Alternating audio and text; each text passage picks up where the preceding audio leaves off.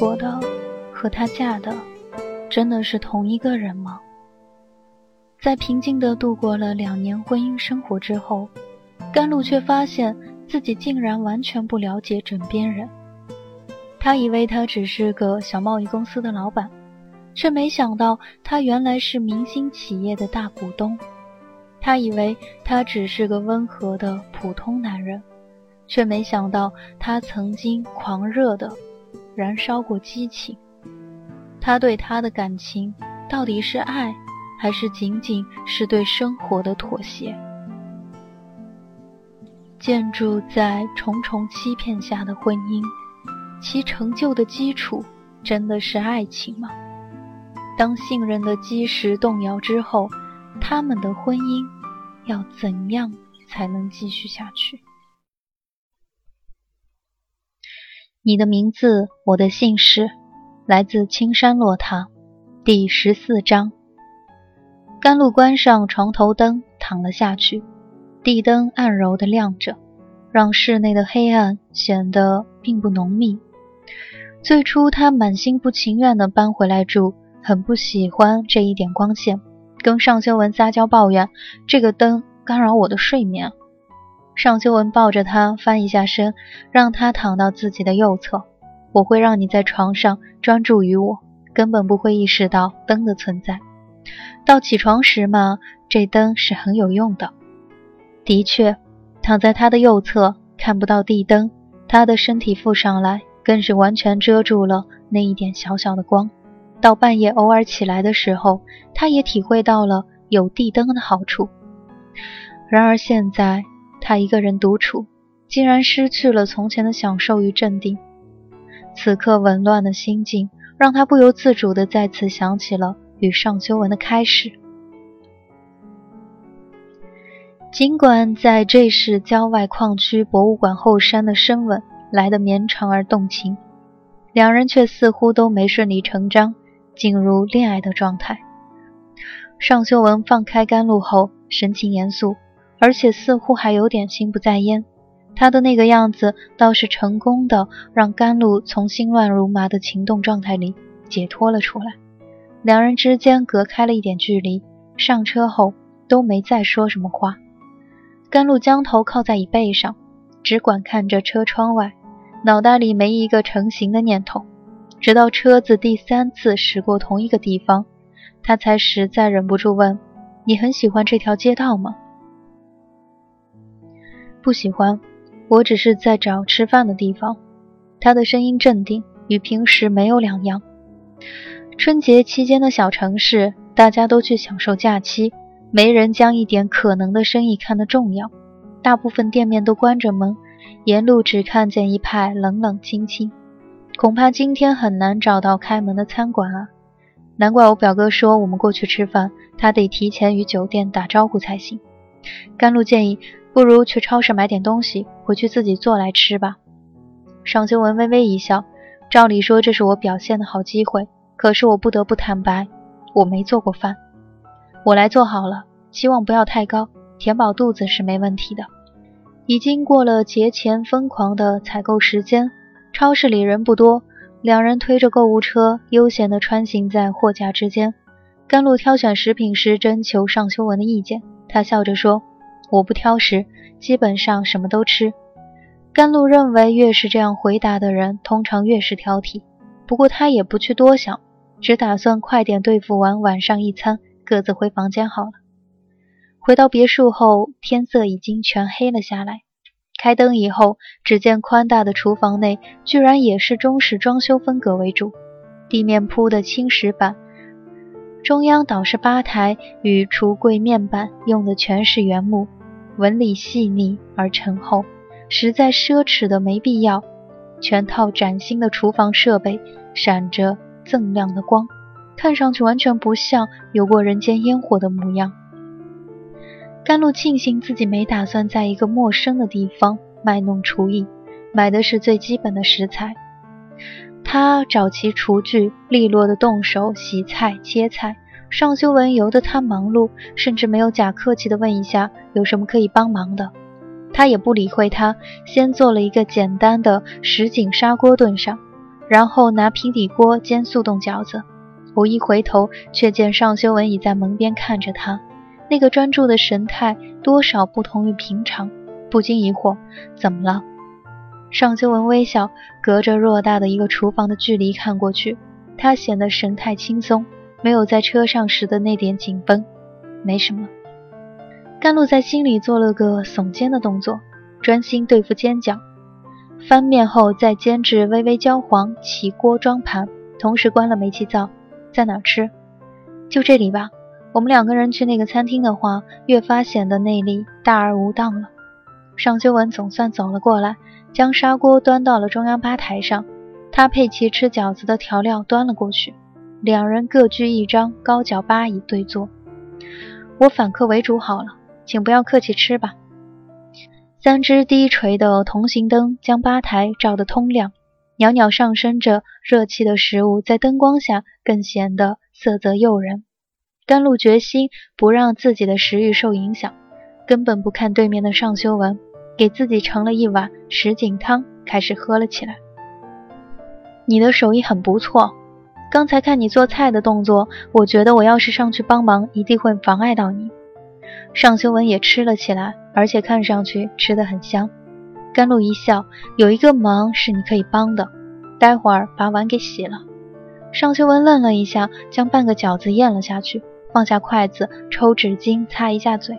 他动作优雅，然后无声地笑了。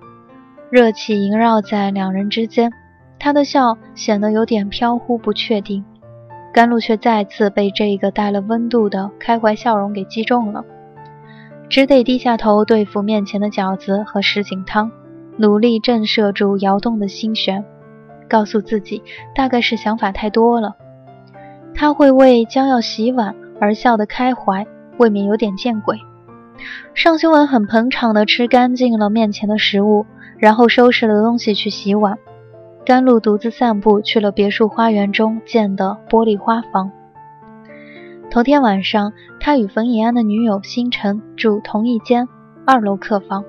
星辰不经意提到这一家的花房实在奢侈，里面什么花都有，而且开得很漂亮，也不乏名贵品种的兰花。他决定去看看。花房的门一推就开了，他随手按了旁边一大排开关中的一个，只亮起了一侧的几盏灯，光线并不明亮，不过也足够他看清楚了。这个花房大概将近一百多平方米的样子，一边是各式放置在高高低低木架上的兰花，另一边一片盛开的是蓝紫色鲜花，大概就是星城说的名贵的花朵。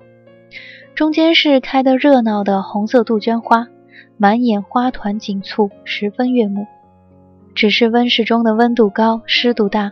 密闭的花香与略带腐败的土壤味道混合后，形成奇怪的难闻的气息，让人有点头晕，实在不算一个适合悠闲漫步、流连其间的场所。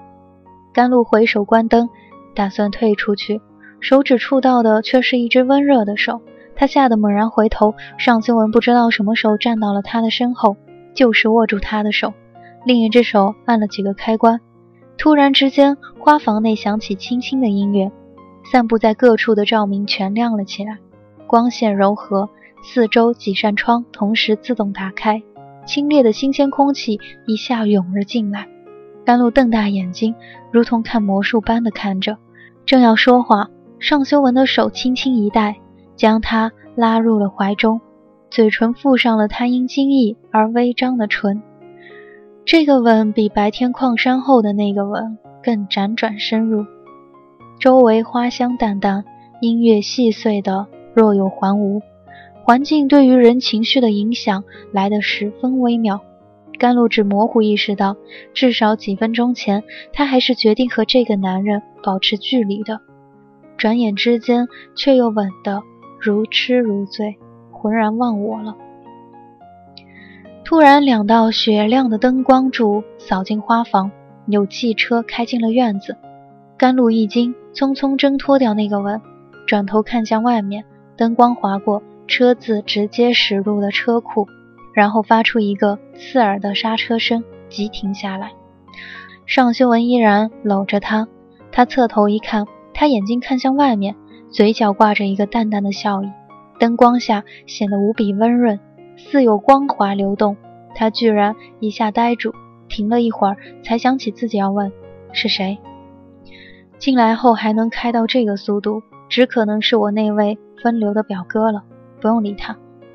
外面远远的传来一阵放纵的男女嬉笑声，随即归于宁静。尚修文放开他，重新按了几个开关，温室窗子合上，灯光只剩下四个角落的几盏灯亮着。然后抱住有点局促的甘露，坐到了放在一侧的一个藤制躺椅上。这个全身依偎的亲昵姿势让甘露顿时觉得紧张。他马上察觉到了，附在他耳边安抚地说：“我们在这坐坐。你不想让你表哥看到吗？”甘露好笑。尚修文轻轻一笑，语气轻松地说：“不，这里我可以随时来住。他也知道我过来了。不过他一向很少来别墅，我猜他带回来的应该不是我表嫂。我们待会儿再进去。”省得碰面尴尬。甘露没想到他这么坦白透露家里的隐私，只能不予置评。他抱着他安静地躺着，并没有什么其他的动作。他放松下来，换了空气，感觉好多了。我正奇怪温室这么闷，完全不能久待，怎么会放一张椅子在这里？我表哥很风流，我舅舅呢有点文人气，很风雅，经常会在这里喝酒。吟一下“花间一壶酒，独酌无相亲”之类的诗。尚修文的声音中带了点调侃的说：“难怪把家装修的这么古典，还挂了好多字画。他爱好收藏字画，不过这边挂出来的都是些不大值钱的现代书画家的作品，真正有价值的那部分都好好的收藏在城区专门的收藏室里，等闲不肯示人。”这别墅买下不算很贵，请人设计装修倒是花了大价钱。我跟他开玩笑说：“树小强新，画不古，到底不是世家气象。”甘露有点好笑，你这样说下去，未免是北纬周公子的口吻了。尚修文一愣，甘露随即可以清楚地感受到他胸膛的起伏。他显然笑得很开心，不禁纳闷儿：“喂，我的话没这么好笑吧？”他吻了一下她的头发，不，我觉得很有趣。说的也是，哪有什么世家，只是不能把暴发户的招牌自己贴在额头上。我舅舅还好，不过是以儒商自居，业余时间喜欢出席字画拍卖会，举举牌子，招待一下画家、作家，往文人圈子里混混，不算过分。表哥在这个城市就实在招摇了点。甘露与他认识一年多了。倒是头一次听他说起家事，而且用词似乎带点批评，可口气却十分放松，几乎有些居高临下的超然味道。他不知道说什么了，索性只安静的听着。尚修文却拉开了话题，可惜你从来不喝酒，不然我们在这对饮倒是不错。你可以拿酒过来喝呀。李白尚且要举杯邀明月一下，我一个人喝就成喝梦酒了，没什么意思。甘露不喜欢跟人讨论喝酒。这些花是你舅舅种的吗？他哪有时间？这里有花匠打理。现在春节，工人都放假回去了。一阵沉默，轻柔的音乐声衬得四周更安静。他们彼此能听到对方的呼吸和心跳声。甘露几乎有点害怕这份安静。想找点话题，却又不知道从何说起，无所事事地看向玻璃花房的透明屋顶。虽然有专人打扫维护，但屋顶也不可避免地积了灰尘，只能模糊地看见天边挂了一弯如钩弦月，配合音乐与四周盛开的鲜花，不管怎么说，都称得上是美景良辰。甘露再怎么心念杂乱，也慢慢平静下来。只安然地躺在他的怀里，居然渐渐有了点朦胧睡意。他也不知道打了多长时间的盹，却在猛然一惊后睁开眼睛，有点迷茫地看着紧紧抱着自己的那个男人。他也似乎睡着了，呼吸悠长稳定。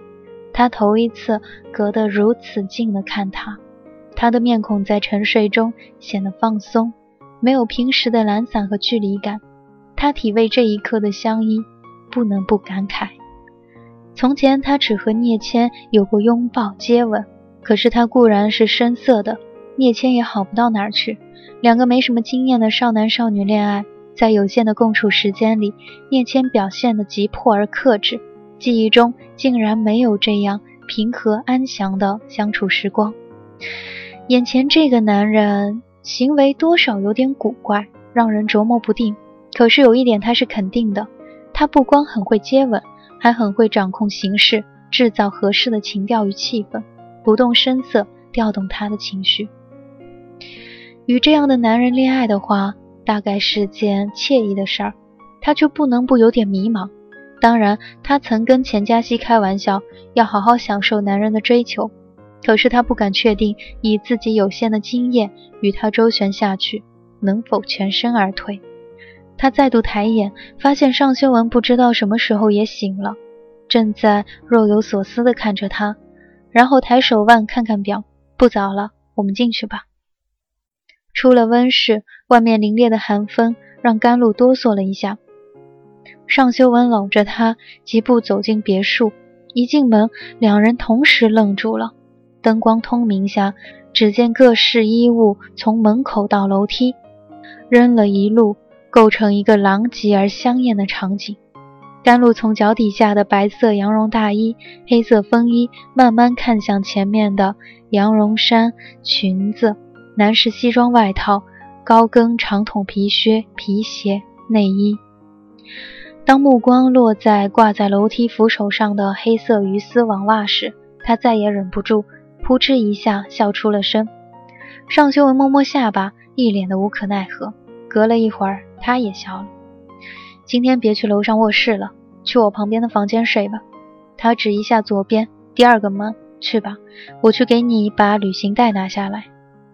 他行若无事的一路踩着各式的衣服上楼，没一点收拾的意思。甘露进了他指的那间房，里面不同于楼上卧室的简洁西式布置。全是古色古香的中式家具，最醒目的是迎面一张带了样式繁复雕花的红木大床，颈帐半垂，上面铺着深碧色暗花丝绸缎子的被子，华丽的过分。他看得苦笑，觉得睡上去未免有点诚惶诚恐，只怕会失眠。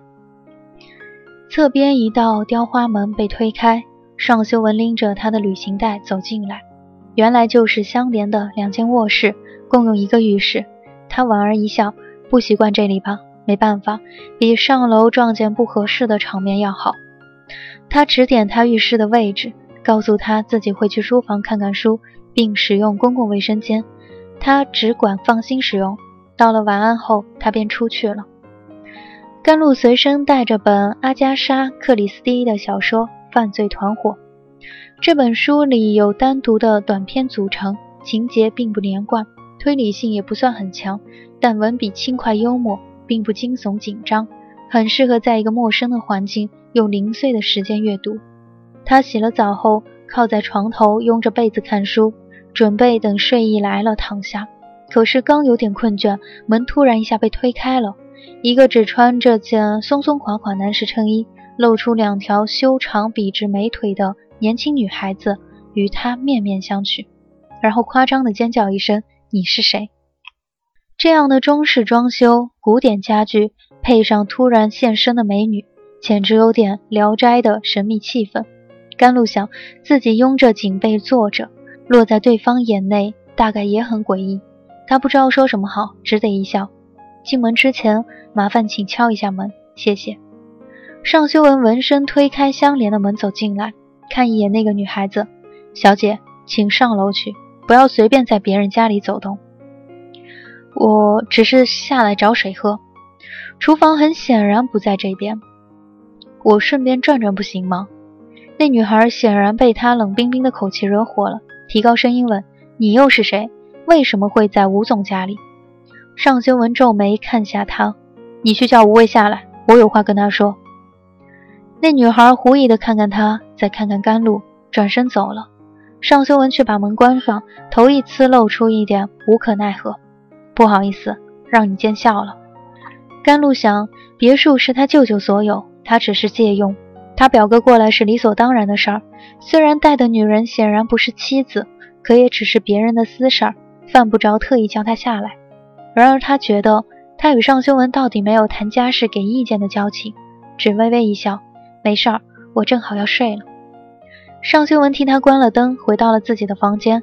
甘露躺下，准备数绵羊睡觉。可是雕花门并不隔音。过了一会儿，他可以清楚地听到一个男人走进隔壁房间，笑道：“修文，原来你还在这儿。我以为你跟朋友一块儿去爬山了，明天才会回，还让酒店给你们准备了明天的晚餐。”三哥，闹也得有个限度吧？你才结婚半年而已，就把女人往家里带，真想自由的话，何必要娶个老婆回家？你不用来教训我吧？那男人失笑。听说你也带了女孩子住这儿。不去尽情享受，倒有空跟我讲大道理。那边沉默一下，尚修文的声音重新响起：“三哥，我总觉得，既然结了婚，就必须尊重婚姻。而且这是个小城市，你总得给嫂子留点面子吧？他家在本地也是有头有脸，你这么下去，迟早会惹出事来的。我不想多说什么了，你们明天早点走吧。行了行了，你这几年简直比我老爹还要东哄。”这次带来的妞是不是女朋友？你也该交一个女朋友了，否则……尚修文打断他：“上去休息吧，别这么多废话，管好你自己的事儿。”那边归于安静，别墅区的寂静来得十分彻底。甘露在数绵羊数到不知道多少只以后才睡着，而且睡得非常不踏实。头天晚上和星辰同一个房间时，他们略略交谈几句后就熟睡了。他不能把这晚的失眠简单的归结于因为陌生的环境、陌生的床。他清楚的知道尚修文的吻扰乱了他的心。这里是桑子电台，感谢您的收听和守候，我们下期再会。说不出，怕你会深情的望着他，不甘心。我自己开始慢慢慢慢陷入了爱里，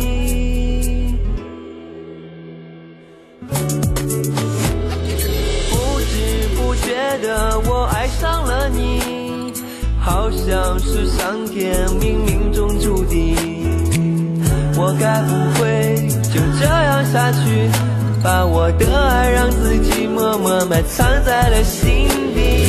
不知不觉的我爱上了你，担心爱上你是错的决定。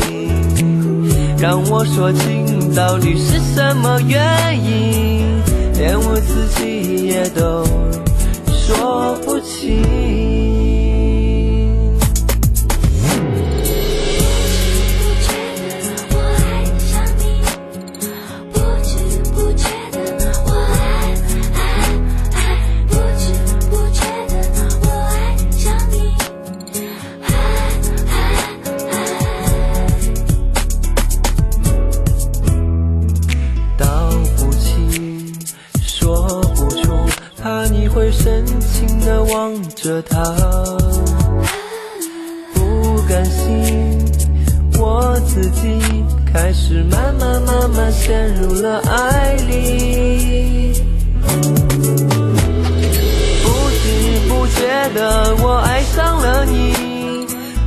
像是上天冥冥中注定，我该不会就这样下去。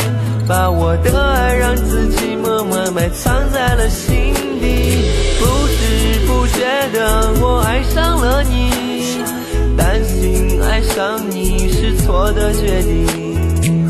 让我说清到底是什么原因，连我自己也都。不知不觉的我爱上了你。好像是上天冥冥中注定，我该不会就这样下去，把我的爱让自己默默埋藏在了心底。不知不觉的我爱上了你，担心爱上你是错的决定。让我说清到底是什么原因，夜都。